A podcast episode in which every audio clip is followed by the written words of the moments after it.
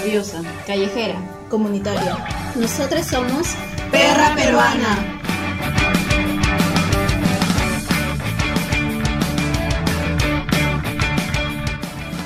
Hola, somos Perra Peruana. Hola, somos Perra Peruana y hoy día es lunes 13 y empezamos el primer podcast. ¿Cómo empezamos el año 2020?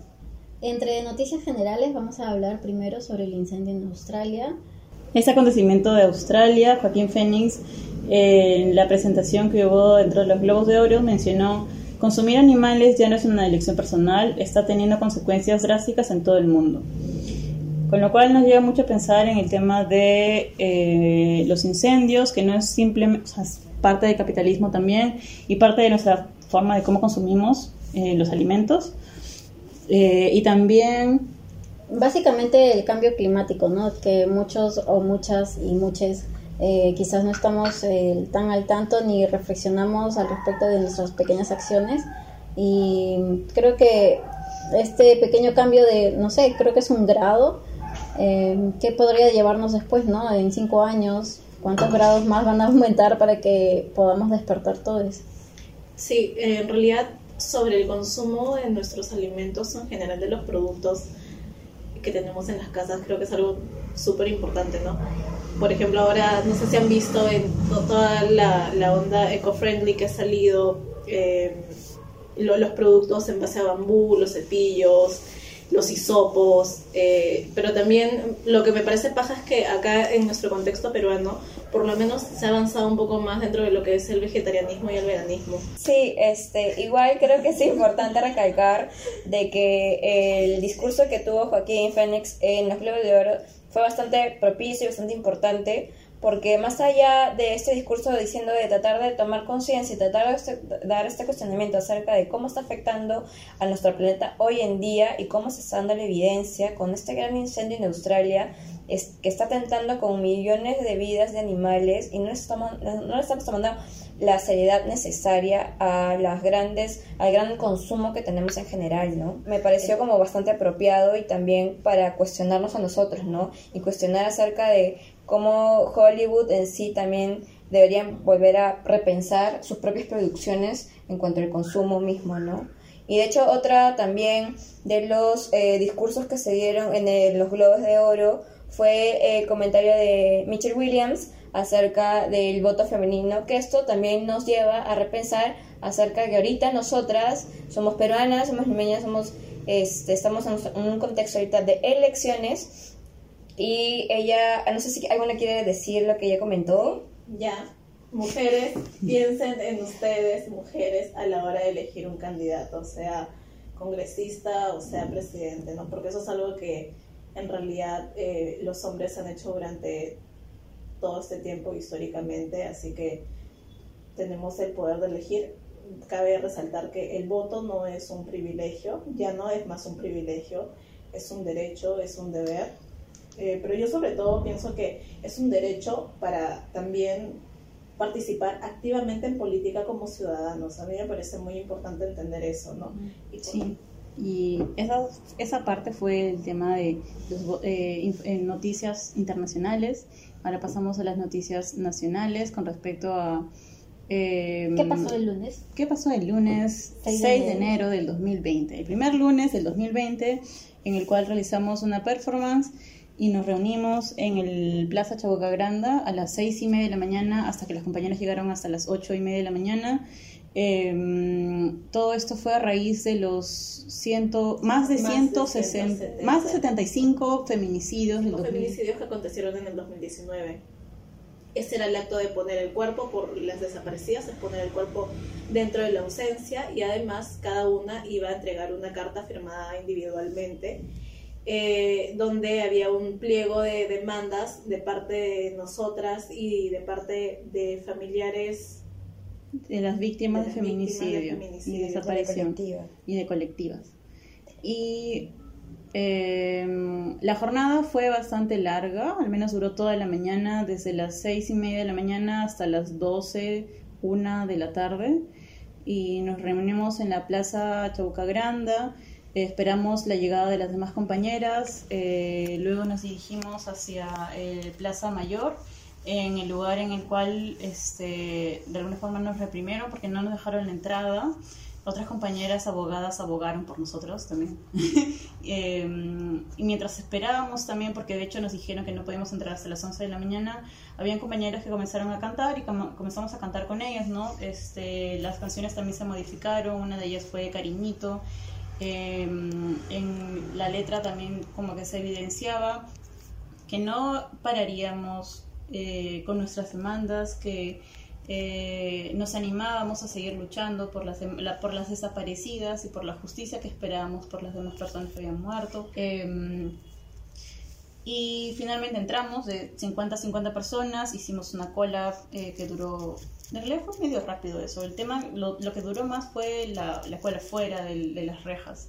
Entramos, dejamos las cartas y eh, espontáneamente también se dio una comisión quienes fueron unas compañeras, cinco compañeras que entraron luego a conversar con el presidente. Y las demás compañeras nos quedamos afuera cantando, este, arengando. Y también fue muy fuerte porque tuvimos pañuelos con los nombres de las desaparecidas, las que habían sido víctimas de feminicidio, con el nombre y la edad también. Entrelazamos los pañuelos y había gente que se acercó a preguntarnos qué, qué estaba pasando. Gente también que nos falta el respeto. Como siempre. Y y así las esperamos hasta el final eh, y seguimos caminando todo Girón de la Unión. También, por ejemplo, algo que sería bonito resaltar, que es algo que ya mencionaste tú, eh, bueno, la compañera, es el tema de los pañuelos, ¿no? Cada pañuelo tenía un nombre para cada una de las participantes. Creo que esa fue la oportunidad que teníamos entre todas de poder conocer parte también de la historia de, de, una de nuestras compañeras ausentes. Eh, por lo menos a mí en mi caso me increpó mucho quien me tocó porque era una niña Marjorie de nueve años y obviamente apenas llegué a mi casa después de la acción empecé a leer sobre quién era o qué le había sucedido. Obviamente no tiene una biografía demasiado extensa.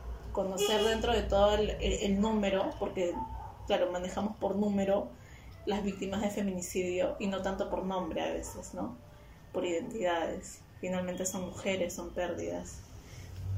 Creo que fue un gesto muy bonito saber el nombre y la edad y este hecho de entrelazarlo y que muchas personas se acercaran preguntaran. No necesariamente tuvimos como la disponibilidad o no sé si se le dice así, como para poder responderles a todos porque también, no sé, quizás la manera en cómo se acercaban no era la más adecuada para poder entablar un diálogo. Eh, no sé si parte de la letra también podríamos mencionarla. Sí, en verdad, este, este, igual les vamos a adjuntar las letras eh, en, en, las descripciones, pero parte de la letra de Cariñito, la adaptación fue eh, Lloro por quererte, por tu ausencia y por tu muerte. Canto por justicia, por respeto y por dignidad. Aquí estamos, las valientes, y nunca, pero nunca callaremos compañeras. Siempre, pero siempre lucharemos por ser libres. Creo que la, esta fue una de las dos canciones que cantamos y fue bastante simbólica en sí, porque como, como mencionaban, el hecho, la acción era esta de resignificar a cada compañera víctima de feminicidio, víctima de esta violencia machista que alberga nuestra sociedad. Entonces, era darle un cuerpo, era darle una voz y era darle justicia y era darle también que este año no nos íbamos a quedar calladas, ¿no? que este año vamos a pelear con mucho más fuerza y que pese no las conocíamos, no teníamos contacto tan cercano con ellas, aquí estábamos, ¿no? congregadas todas. Y en base a ello, también este, eh, recopilar de que ya siendo 2020, siendo el lunes 13, eh, vamos tres víctimas de feminicidio y nueve intentos de feminicidio. Eso nos lleva a un número en donde prácticamente esta violencia sigue siendo como mucho más este, feroz contra nosotras y contra nosotros, porque dentro de estas víctimas no contamos aún a las compañeras de diversidades. Y creo que ese es un silencio que también tiene que ser roto entonces, creo que este año seguimos luchando, seguimos luchando por cada una de ellas, por Eva María Carcausto, eh, que fue asesinada el 4 de enero, por Marisol, por Ruth y por las nueve eh, víctimas de intentos. Esto fue el cómo empezamos este 2020 con estas cifras de feminicidio, con estas noticias y también empezamos el año con las elecciones. Y así que este, para hacer nuestro eh, voto informativo, es como vamos a tratar de dialogar un poco acerca de eh, cuántos partidos hay, eh, cuántos excongresistas, muy barrachos ellos, están, están muy borrachos. muy borrachos. ¿Cómo votar también? Porque Sí. de hecho muchas personas no saben cómo votar. Piensan que se vota por congresista y pueden elegir los treinta y tantos, cuarenta y tantos congresistas. Sí, en sí, realidad, sí, sí. por favor, amigues, tengan en consideración que se vota por partido y tienes el derecho a ejercer tu voto eh, Preferencial. preferencial. Poner los Eh, pero igual el voto preferencial implica votar por todo el partido, así que con cuidado. Está bien que prefieras a un solo candidato, pero eh, por favor revisen quiénes pertenecen a toda la lista, quiénes están en los primeros números, sobre todo. Actualmente contamos con 21 partidos políticos. Mm, Porque voto, voto en blanco, voto nulo y vuelven todos los congresistas pasados, ¿no? Claro, creo que este es importante pensar también que hay 20 ex parlamentarios del Congreso disuelto, tuvimos el año pasado, que se están, eh, que se han dispersado en esta gama amplia de partidos políticos y que han cambiado sus colores. han cambiado sus colores para vernos, creo yo, la cara otra vez. Así que son 20 ex congresistas que están volviendo y que están volviendo también con fuerza porque algunos albergan los números principales. Creo que Y- cabe mencionar, por ejemplo, Sí. en qué partidos se encuentran Sí, estos congresistas que quieren ser reelegidos, ¿no? Obviamente está el APRA con Mauricio Mulder, eh, luego se encuentra Fuerza Popular con unos siete, congresistas, o bueno, em, candidatos al Congreso, Solidar- Solidaridad Nacional con Rosa Bartra en la cabeza, em, Vamos Perú, Juntos por el Perú, también cuenta con, con sus eh, candidatos a la reelección, el partido Contigo y por último el partido Morado. Claro. Sí, con respecto al Partido Morado también es muy hardcore mencionar. Igual todos tienen como que su cosita, ¿no? Todos Hay que están manchados. Sí, como manchados. sus trapitos. Igual podemos sacar muchos trapitos sucios de cada partido. Pero con respecto al, al Partido Morado, como, mm, sí, Pepe y Patrón y. Santibáñez.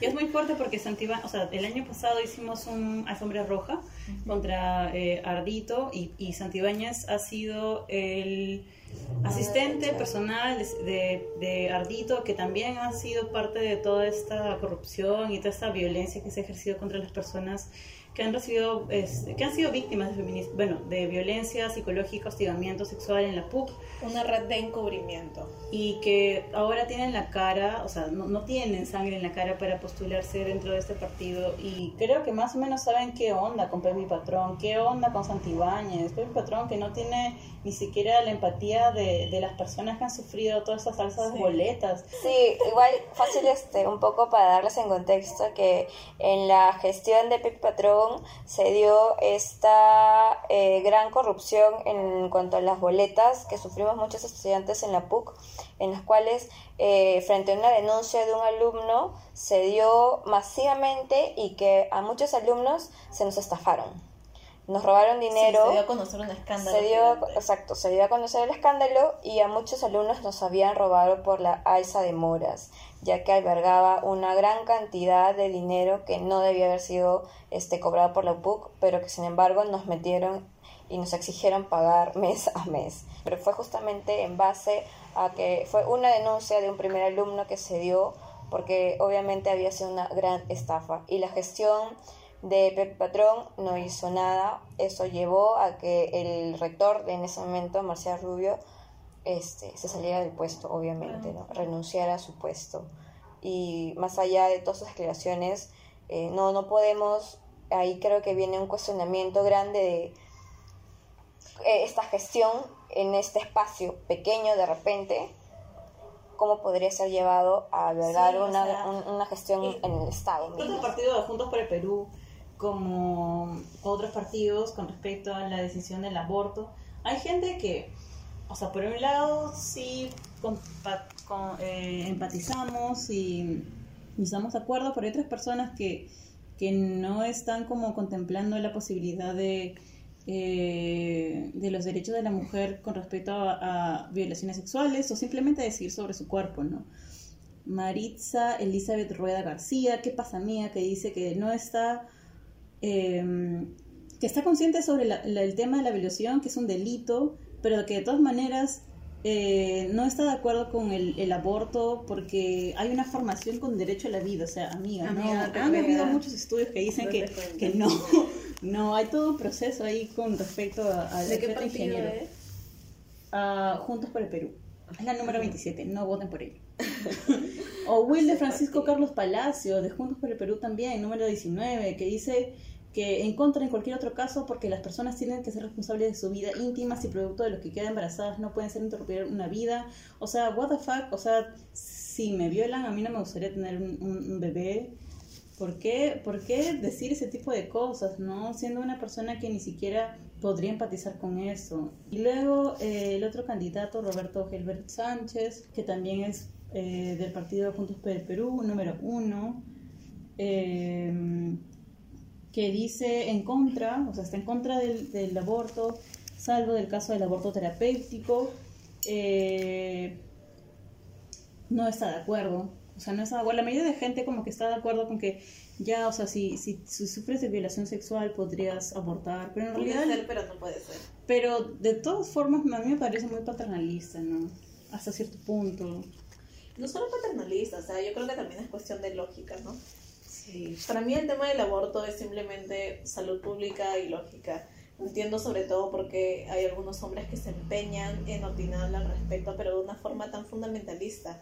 Igual con el matrimonio igualitario, o sea, eh, y sobre todo Juntos por el Perú a mí me sorprende mucho porque en el caso de Juntos por el Perú se encuentra Gaela, que ella apoya totalmente el aborto y obviamente el matrimonio igualitario. Gaela es una este, candidata transgénero y, eh, eh, por ejemplo, ¿qué pasa en estos casos, no?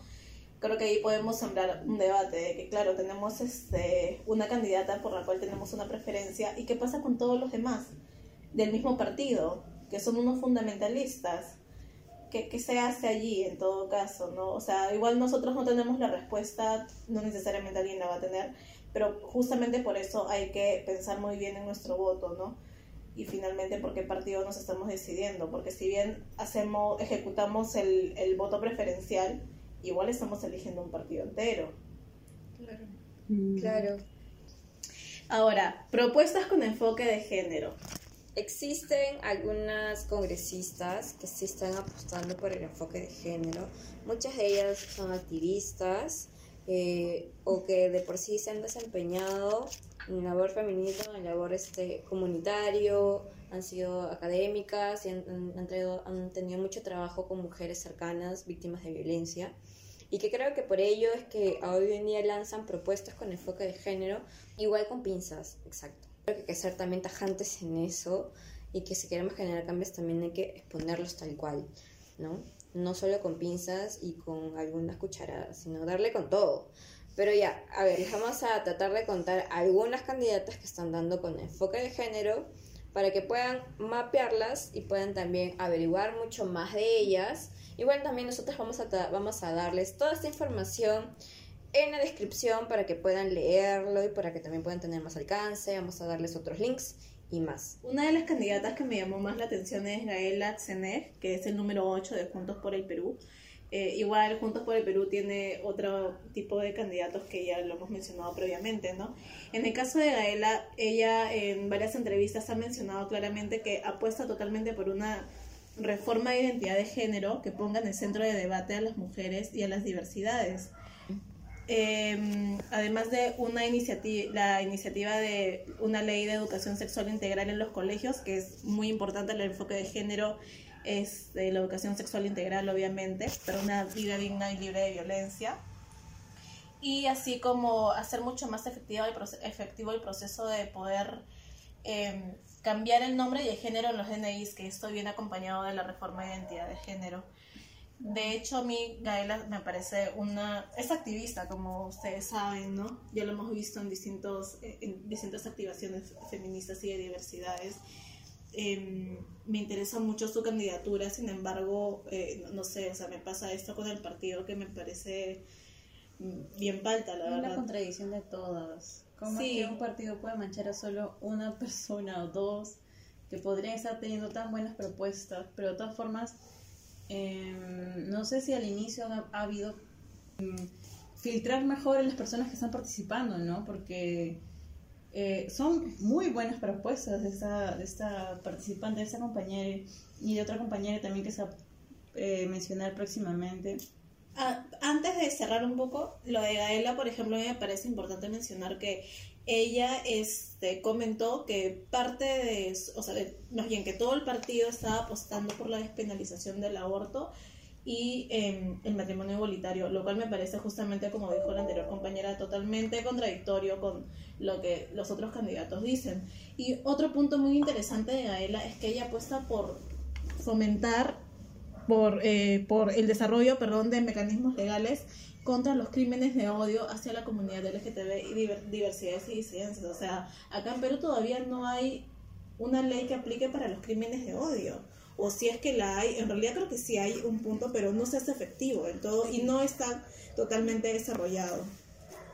Eh, por otro lado, también tenemos a Rocío Silva Santiesteban, que está en el Frente Amplio con el número 2. Ella, de hecho, se autodenomina ecofeminista y apuesta básicamente también por dignificar el Congreso, ¿no? Limpiar el Congreso y que tenga una imagen mucho más empática y cercana al pueblo peruano. Eso es un punto in- interesante a mi parecer, ¿no? O sea, querer limpiar la casa, básicamente. Eh, ella también apuesta por la despenalización del aborto en casos de violación, como un primer paso, lo aclara, porque ella apoya totalmente el aborto legal, seguro y gratuito.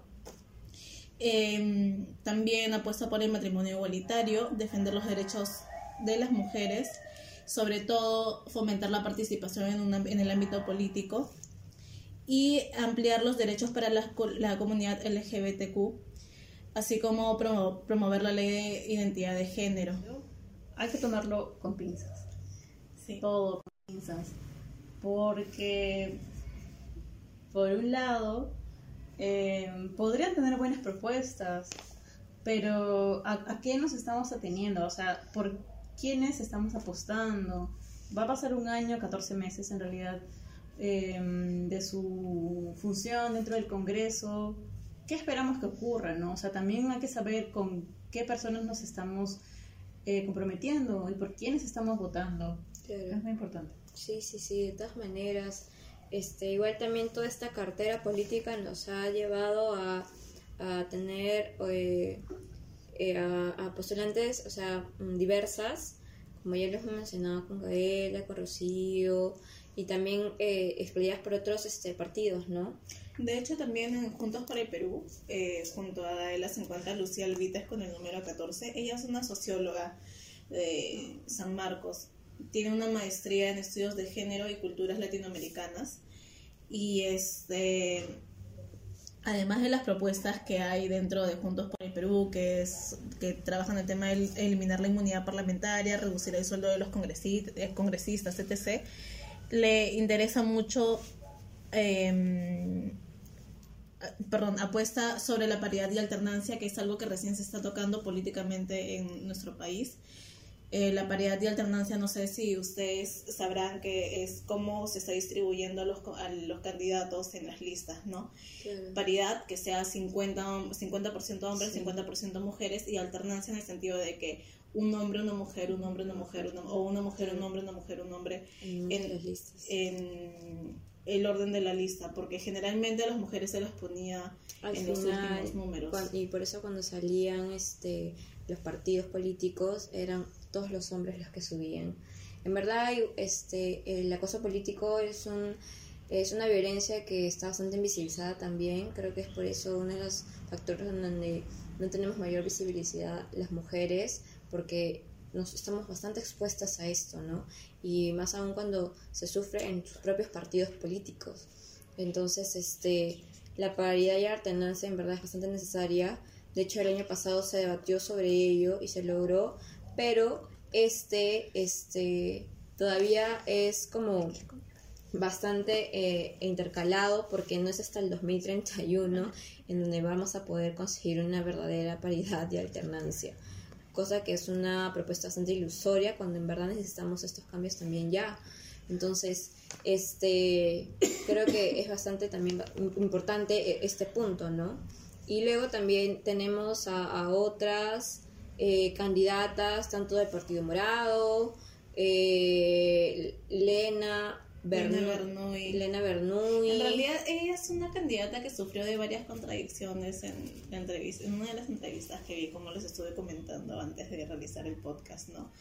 Ella eh, se autodenomina feminista, sin embargo a mí me parece que no, no tiene muy en claro o que, que es el feminismo, sin desmerecer obviamente toda su opinión, o que en realidad lo está haciendo por populismo, tal vez, ¿no? Por una manipulación. Es que siento que eso es lo que ha pasado ahorita en muchos partidos políticos, ¿no? Que se están apropiando de eh, estos conceptos feministas justamente para tratar de ganar eh, mayor votación y el populismo prisma en ello, ¿no? Entonces, otra vez, vuelve a recalcar que hay que tratar de informarnos siempre. Sobre todo quieren, quieren manipular bastante. En el caso de Elena Bernoy, por ejemplo, eh, ella aposta, bueno, todo su discurso se maneja en, en torno a básicamente el verbo empoderar y a qué sujeto a la mujer, empoderar a la mujer, ¿por qué? Porque las mujeres, y, describe a las mujeres como seres místicos. Y recuerdo perfectamente cuando dijo que las mujeres somos creadoras. A mí eso me sonó tan a maternidad, o sea, somos creadoras, ya las personas podemos ser creadoras. ¿A qué se refería con creadoras? Está asociado al concepto de maternidad del útero, de somos madres, algo así, y de todas formas sufre un montón de contradicciones con lo que ella misma define como feminismo, ¿no? Ella dijo que, ella dijo que se considera feminista y en un momento cuando describe que dentro del Partido Morado hay tanto hombres como mujeres, que obvio, paridad y alternancia tiene que haber, sí, ahí trabajamos todos, hombres y mujeres, porque somos un partido político, no somos feministas, somos un partido político, o sea, amiga, no entiendo. Y de hecho la entrevistadora, eh, Micaela Mato, me parece que se llamaba, que es antropóloga también, le aclara, pero, o sea, no tiene nada que ver que haya hombres, está bien que haya hombres, porque el feminismo no es que sea excluyente. Y ella se pone nerviosa y dice, ah, sí, sí, sí, sí, tienes razón, ¿no? Y la entrevista en realidad que vi era básicamente eso, o sea, llena de contradicciones y de manipulación sobre todo. Sí, o sea, eso también estamos hablando hace rato sobre la instrumentalización del movimiento en los partidos políticos en Perú. Em, ¿Hasta qué punto es legítimo todas las propuestas que no solo están hablando por solo una población en específico, sino están hablando de un montón de personas, millones de personas en Lima, en el Perú? Eh, y lo que me fastidia también es que hayas utilizado ese término de empoderar, ¿no? Porque también hay mucho, mucha discusión, mucho debate en este término. Eh, también puede que estén utilizando la imagen de ciertas mujeres ya activistas o que han sufrido de un tema, ¿no? Sí, De violencia. En el caso de Arlene Contreras, por ejemplo, que ahora es candidata del Frente Amplio con el número 8. Eh, yo estuve como leyendo un poco, un poco cerca de ella y viendo las entrevistas que había dado.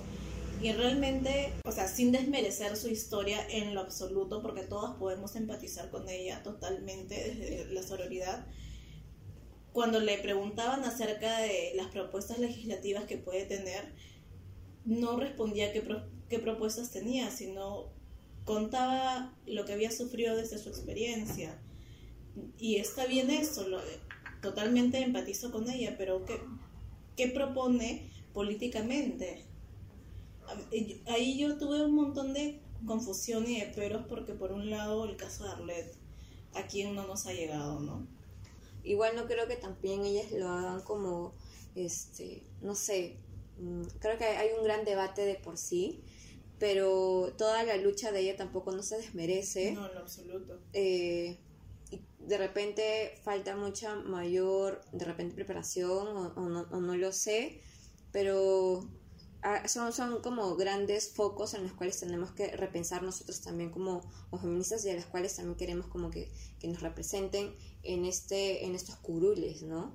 Este, creo que también hay, hay otras compañeras también que es, eh, es activista, la hemos visto en muchas, en muchas marchas, y es este, y Chabelita, es Isabel Cortés, que está postulando por eh, eh, Juntos por el Perú. Y ella más que todo es, es, es, eh, es una compañera sindicalista y que apuesta justamente por esta violencia económica que muchas veces este, no, no es visibilizada por las violencias en general, ¿no? Por el, acoso, el hostigamiento, la violencia sexual y entre todo ello. Entonces, la violencia económica también es un punto que nos compete a todas las mujeres en sí, porque necesitamos que el Estado también le ponga mayor eh, énfasis en ello y que nos dé los derechos eh, que necesitamos tanto como trabajadoras, ¿no? ya que sabemos que las trabajadoras de limpieza, trabajadoras sindicalistas son las que son mucho mayor afectadas, las trabajadoras del hogar, que no tienen derechos plenos aún, este, y más aún con, con decretos de leyes que nos vulneran en esta violencia económica, ¿no? Hay que recordar que Virginia Woolf, pese a que es bastante alejada de nosotros, en nuestros contextos, eh, la independencia económica es lo que también nos hace libres, ¿no? Entonces, hay que también pensar en ello, cómo nos afecta eh, el trabajo para nosotras las mujeres, sabiendo que somos eh, la más del 50% más uno como población y que seguimos recibiendo mucho menos que este, nosotros, nosotros, nosotros pares, ¿no? Los otros pares. Entonces, este, hay que pensar en ello.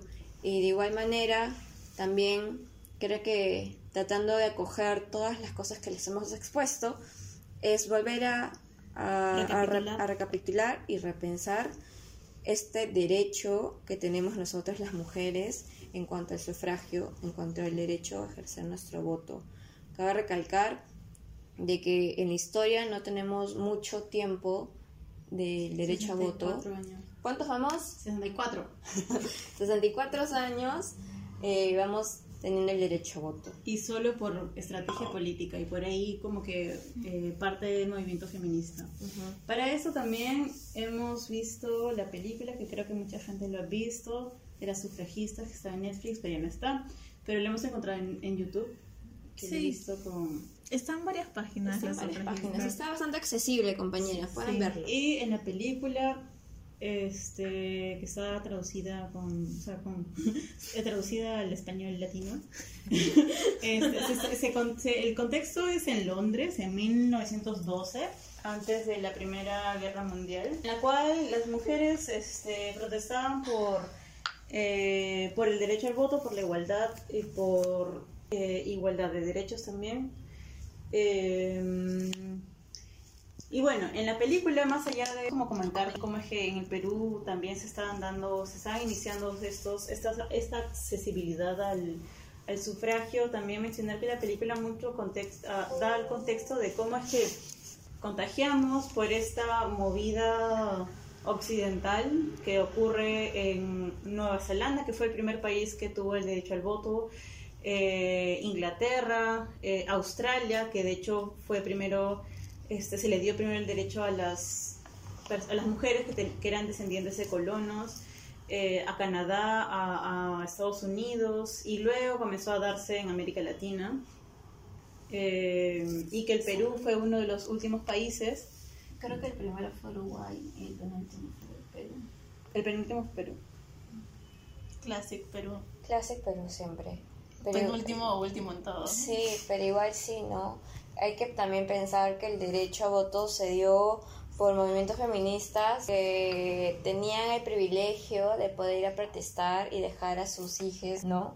Eh, hay que también como repensar cómo, cómo, se estaban, cómo se estaban dando estos movimientos. Mujeres que iban a, iban a marchar, pintaban, pintaban las paredes, rompían tiendas, Sí, este, sacrificaban, se sacrificaban, sacrificaron como mucho. sí. Y no las merezco, obviamente, porque por ellas les agradecemos un montón. Pero también hay, hay que pensar de que eran estas mismas mujeres que podían dejar a sus hijos con las nanas, con las esclavas, con las más tercerizadas, incluso que ni siquiera eran consideradas como parte de la sociedad.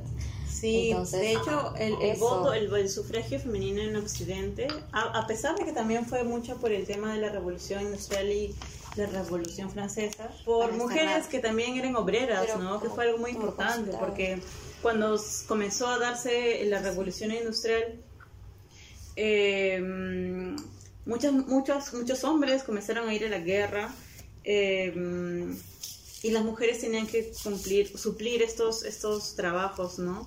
Y comenzaron a también a realizar trabajos masculinos, entre comillas, ¿no? Y, y se comenzó a pensar de que eran capaces también de hacer eso, ¿no? A pesar de que sabemos que sí son capaces.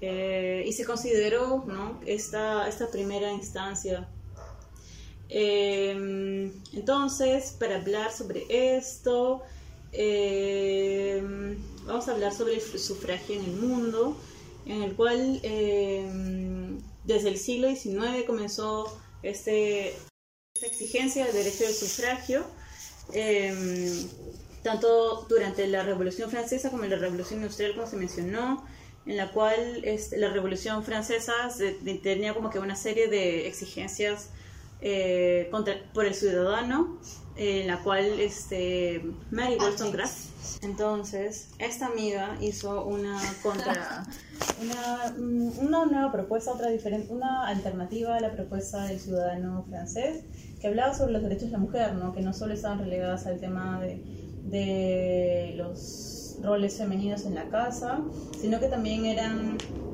ciudadanas, ¿no?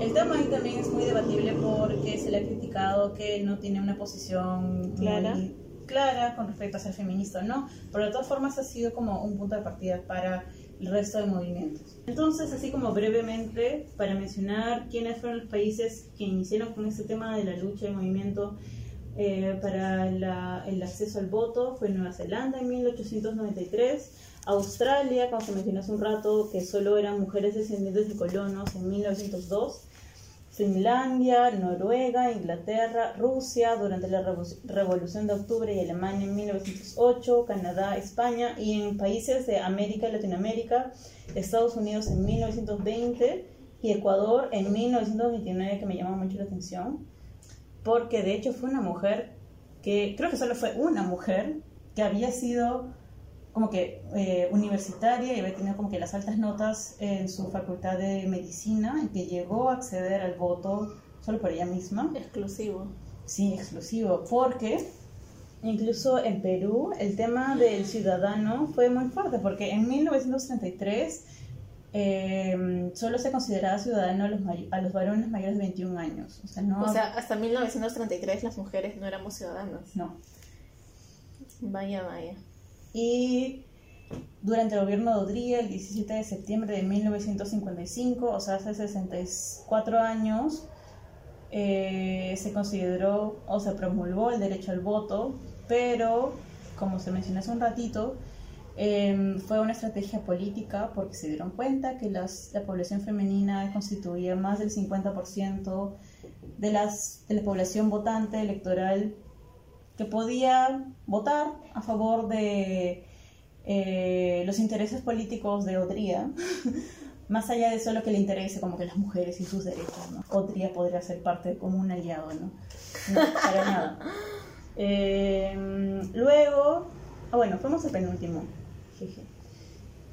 Eh, ah, ya, y para eso también mencionar que cómo se entendía a las mujeres mayores de edad, eran mujeres mayores de 21 años, eh, 18 años es que estaban casadas, ah, y solo mujeres que eran iletradas, ¿no? Como que sí sabían leer y escribir.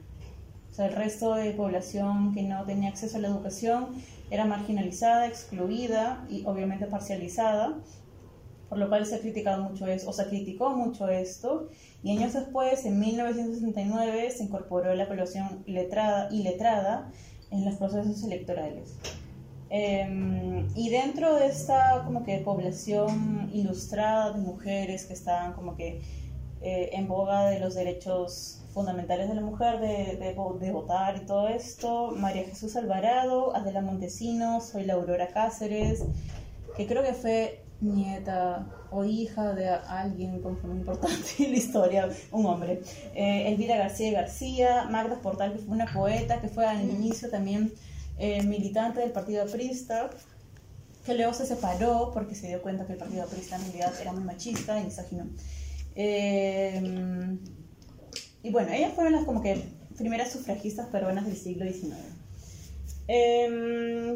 Y ya, esto para mencionar que en realidad somos una población muy importante dentro de eh, la población que vota para las elecciones, ¿no? Que no somos para nada como que invisibles, o sea, de hecho, eh, tomar en cuenta y ser conscientes de cuáles son nuestras decisiones con respecto a los partidos políticos y qué, lex- qué, qué representantes queremos para nuestras decisiones también es muy importante.